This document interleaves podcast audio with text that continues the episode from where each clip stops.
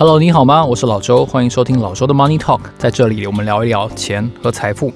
首先呢、哦，跟大家分享一则呃听众朋友的留言，他来自于黄山安妮，这好像也是老听众了哦。他说：“谢谢老周的分享，议题多元，口条清晰，也让我长知识。谢谢老周支持你。”嗯，我想议题多元是这个节目想要传递的一个很重要的特色跟价值。呃，当然，我有朋友跟我讲说，你讲的类型太多了，我觉得应该要更专一一点。我其实有在试着收敛，然后如果有有稍微观察的话，你应该会看到有很多东西我会慢慢的少讲了。我主要聚焦在国际财经这一块，那也期待黄山安妮给我更多的意见。好，今天本集节目呢，要来跟大家聊一个比较没有那么硬邦邦的、比较轻松的话题，也就是科技巨头的裁员潮底下。其实员工也想要躺平，也想要安静离职。请问你有想要躺平，你有想要安静离职吗？嗯，现在快年底了，可能有一些人会觉得，我就撑到过年，领完年终我就离职哦。也有人认为我并没有要离职哦，但是我也没有要好好工作，我想要做自己哦。下了班我想要就是远离简讯，远离信件哈、哦，这就是现在欧美最流行的 quiet quitting。安静离职这件事情，但是这两者好像有点冲突，对不对？想砍人的老板跟想要安静离职，就是不做额外事情的员工，这两个好像是天作之合。你要不做多一点，我就把你砍了嘛，对不对？哦，这是美国现在上演的一个呃很特殊的场景。我们先来看一下，第一个重点是什么呢？是现在我们看到了很多的科技巨头在缩编，在裁减人士。最先开第一枪的其实是马斯克哦。马斯克在去年把总部从加州搬到了奥斯汀德州之后呢，他陆续有开始在加州这边裁减人力的动作。今年五月的时候呢，马斯克说在公司准备裁员百分之十，然后呢，他说他对经济有一种很不好的感觉。OK，这也许是一种预感，也许是说不上来的第六感哦。但不管如何，马斯克的这个动作。开了第一枪，接下来各家巨头都出招了。哦，在七月中的时候呢，呃，微软就被 Bloomberg 报道说，在二零二三财务年度开始的时候，他们的各个事业群有裁员，总数大概占全公司的不到百分之一。那微软的员工人数大概是一点八万人，换句话说，只有不到一百八十个人被裁员。微软说，这是我们相当。固定的一个定期评估业务优先顺序的动作之一，而且我们接下来我们是有准备要增加人手的。这是这个裁减呢，是我们定期性的结构调整。好，四巨头四骑士陆续出招了。接下来说话的是这个 Google 的 Sundar Pichai，Pichai 的公开信呢就被几家媒体都掌握到。他在信件对员工提到，他说呢，二零二二年下半年。呃，看起来全球经济的前景是相当的不确定，所以 Google 面临一个广告业务，然后其他业务的前景变动的挑战。Google 的新增员工在第二季就增加了将近一万个人，哦，这个进度是符合预期的。那接下来的第三季跟第四季呢，Google 的招聘速度呢就会放慢，甚至是冻结人事，来符合。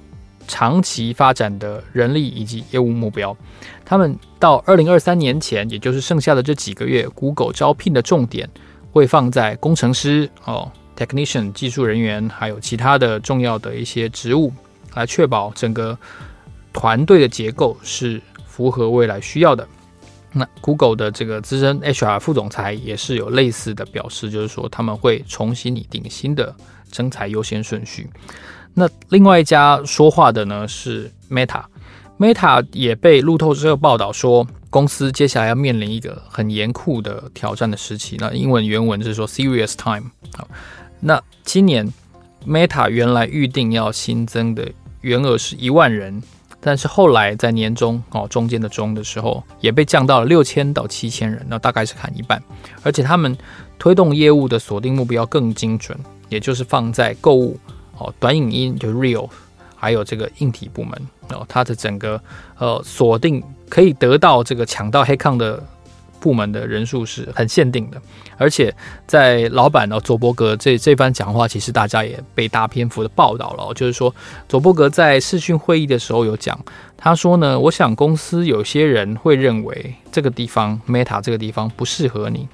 如果你这样子思考，然后你离职的话，我是非常 OK 的。而且佐伯格接下来下一句话讲得很重哦，他就说，我想实情是公司里面有一堆人都不应该留在这里。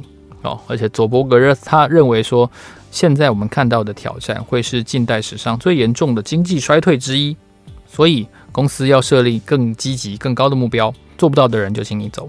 但其实裁员规模最大的可能是亚马逊，因为亚马逊的单季的财报显示呢，上一个季度他们减少了大概十万名员工。哦，你说怎么会这么多？当然相当一大部分都是 part time。将近十万人是占亚马逊总员工数的百分之六，哇，你就知道 亚马逊到底聘用多少人。所以在这个四骑士里面，其实规模最大的是亚马逊。我我个人也是，其实最关注亚马逊。那裁员近十万人呢，是亚马逊成立到现在为止单季裁员最大的一次。哦，这也象征着在通膨，然后在地缘政治的紧张底下呢，其实美国经济科技巨头要应对的这个挑战呢。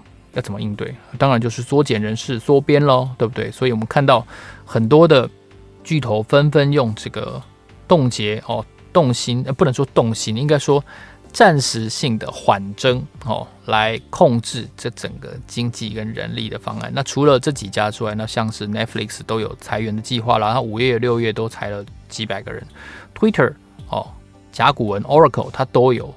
这个部门人力裁退的这个情况出现，好，这是我们看到的科技巨头不止一家哦，不止三家五家，这是全面性的，各家都大幅度的在在裁退一些不合适的人力，所以这是也许这是戏骨的日常哦，对我们常常见到的一个情况。那接下来我们就要来谈一下哦，安静离职这件事情。我我一开始我也以为安静离职就是说哦一。一句话都不说，第二天就不来，但不是，不是这个意思。其实，安静离职 （quiet quitting） 在美国的职场，现在真正的定义应该是说，拒绝在事业上缴出超越老板期待的表现。也就是说，我的我我对工作是还还有热情的哦，但是是有限的热情，而且是有期间限定的热情。晚上八点钟之后我就没有热情了哦，早上九点钟之前我也没有热情哦，我的我的热情是在上班时间的热情，哦，这你可以理解为这样子的一个情况。他们就觉得是，特别是年轻人，美国年轻人就觉得这种期间限定的热情，对于工作是我某种程度上对老板对职场的辞职哦，我还是要这个薪水，但是我没有要。无止境的接 email，所以像是嗯，他们可能就会对台积电就会非常不习惯，因为也许台积电是要随时 on call 的哦。那台湾的很多的高科技业其实也是如此，他们的长长工时可能也是这些呃安静离职族无法接受的哦。当然，工作随时都有鸟事，都有都有都有让人受不了的同事，或者是部属，或者是你的长官，那你会心情不好，你会因此受到一些打击。这些事情在疫情发生前可能是可以接受的，可能是可以忍耐的，但是在疫情发生之后，有一个很重要的点出现了，那就是远端工作、在家工作。被允许在家工作这个点呢，可以说是几乎永久改变了美国的职场文化。别忘了，现在的年轻人对比他们的长官，都是。承受比较大的考验，为什么呢？因为他们通膨太严重了，而且他们薪水又没有比较高，对不对？而这件事情真的是，我觉得是一个世代的挑战，一个非常困难的事情。那《华尔街日报》它就有报道说，在盖洛普的调查里面，也确实呈现了这个现象。什么呢？盖洛普的数据显示，哦，美国各个年龄层的劳工，他的敬业程度都在比以前衰退，OK，都比以前不敬业了，不是只有年轻人。那今年的第一季呢，这个 Z 世代跟最年轻的这个千禧世代，也就是一九八九年、一九八九年以后出生的这群人，他们的工作敬业程度在所有的年龄层当中是最差的，只有百分之三十一。哦，盖洛普的这个职场福利的首席研究学者吉姆哈特 （Jim Harter） 呢，他就说，这个所谓的 Z 世代跟千禧世代呢，啊、他们为什么会发展出这个所谓的 quiet quitting 哦，安静离职这件事情，其实是其来有自的。他们被认为是不敬业的人群，他们来上班，除了完成最低的老板的交代任务的要求之外呢，也就是说，大概做到六十，也也许不只是六十啊，也许做到七十分，OK，他就做到七十分。他没有，他没有往上顶的空间了。就是一份报告简报，你要我修几次？我我我我就是讲这样，我口才就是这样，你不要叫我再修了，好不好？就是类似这个道理哦。所以盖洛普调查的这个一九八九年以后出生的员工里面呢，有超过一半的员工，百分之五十四是属于这种不敬业的人群。不敬业就是我有来上班啊，我有打卡啊，你告我叫我做的事情我有做啊，简报我有做啊，哦，slide 我有做啊。哦，然后表单我有做啊，但可能可能没有优化的空间，因为我下班之后我不想再碰这件事情了。其中一个衡量敬不敬业的指标是这个人在工作在办公室里面，他有没有感到他自己有一种使命感？OK，这个名词 这个名词超嗯超神圣的，对不对？使命感。盖洛普就发现说，越年轻的员工越没有使命感。那当然了，你没有使命感，你就会觉得我就是为了薪水做事嘛，跟当兵很像哦。这个我的我的节目里面比较多听众朋友是男性，所以我想可能大家对于当兵是比较有印象的。那女性朋友可能如果没没有当过的兵的话，没有服过义务役的话，你就会觉得 what what what is that？对，但是当过兵就知道我我我就是等退伍嘛，哈，所以人会变得更消极是是非常正常的。那《华尔街日报》就有访问了一个。在华盛顿特区担任分析师的一个年轻的女性，她叫 Page West。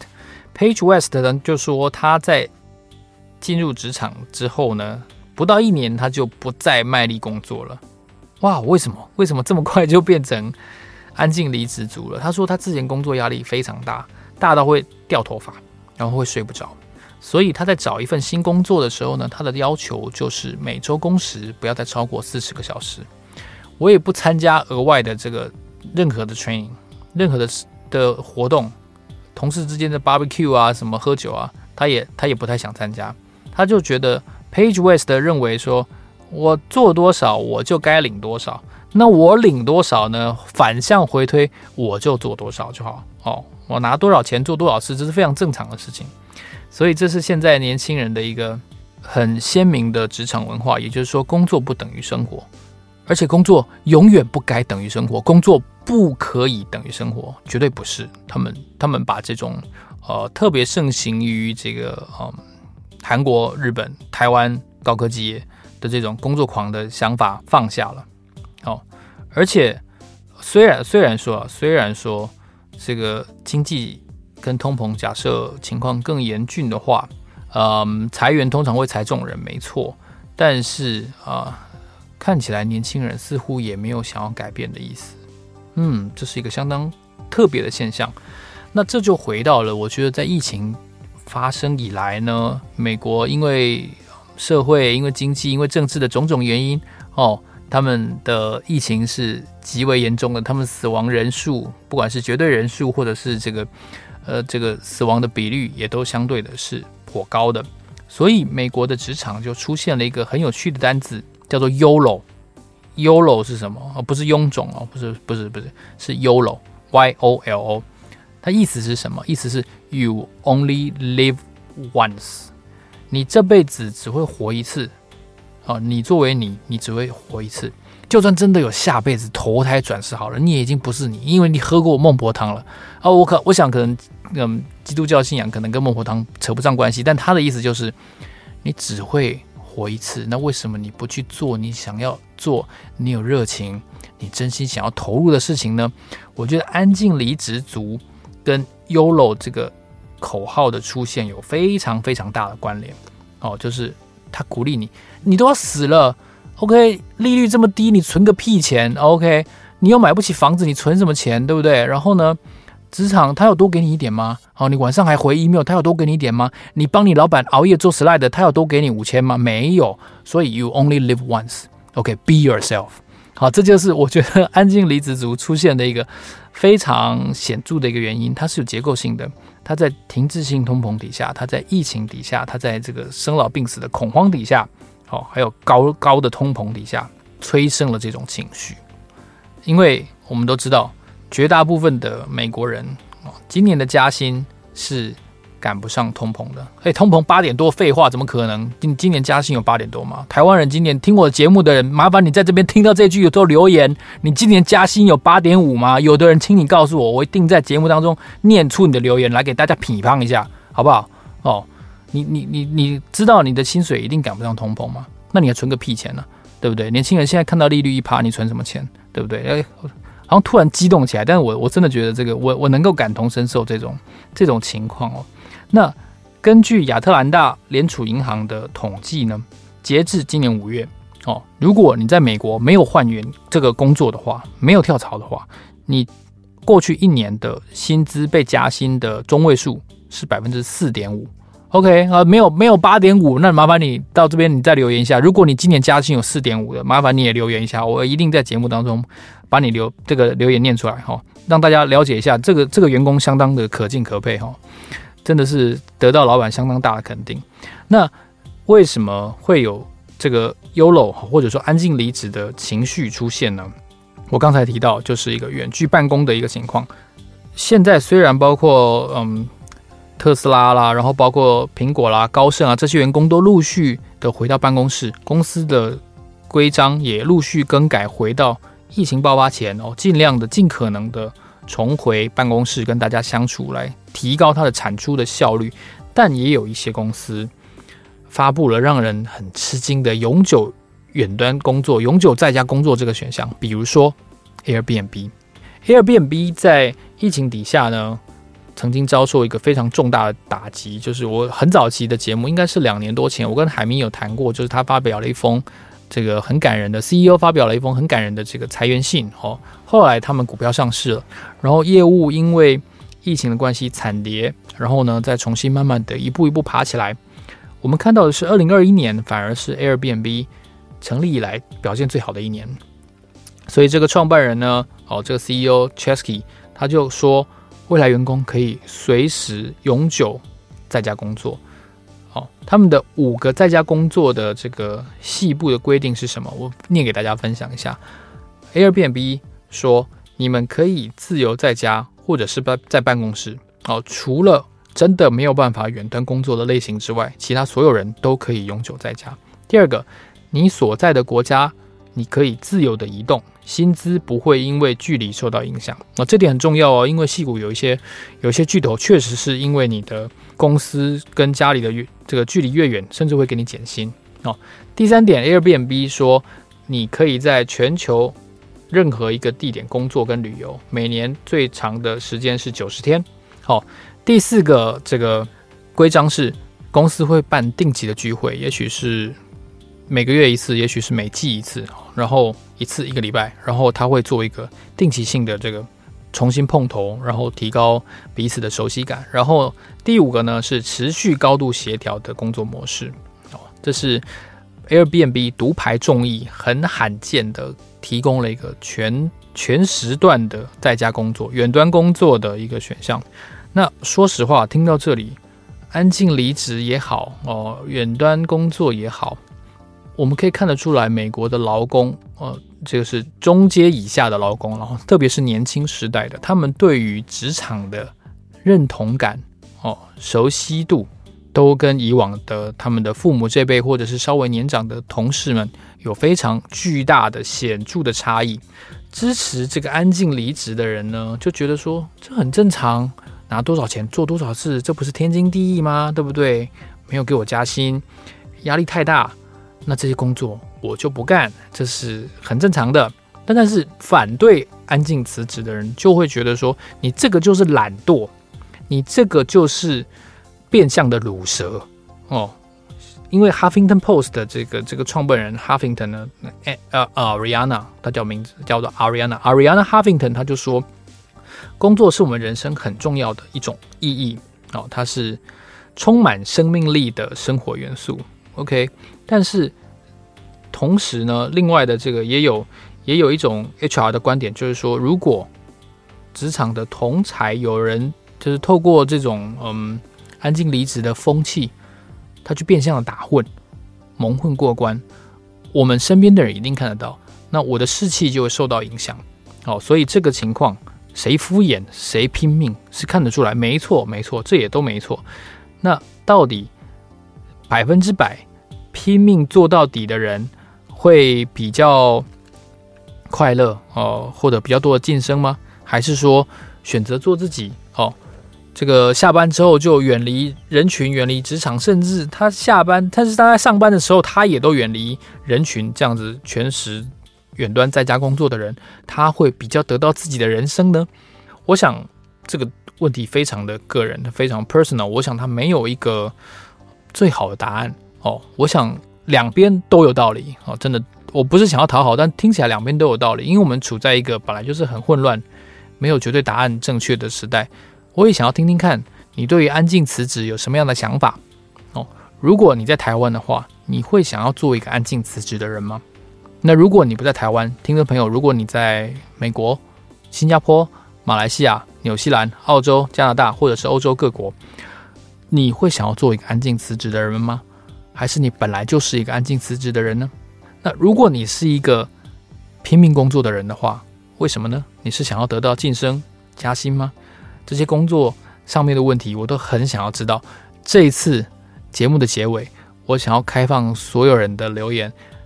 你写信给我也好，你留言在 Apple Podcast 或者是 First Story 也好，我期待大家把你针对工作的这个认定的文化分享出来。然后呢，我会在接下来的节目把大家的意见汇整一下哦，然后发表出来。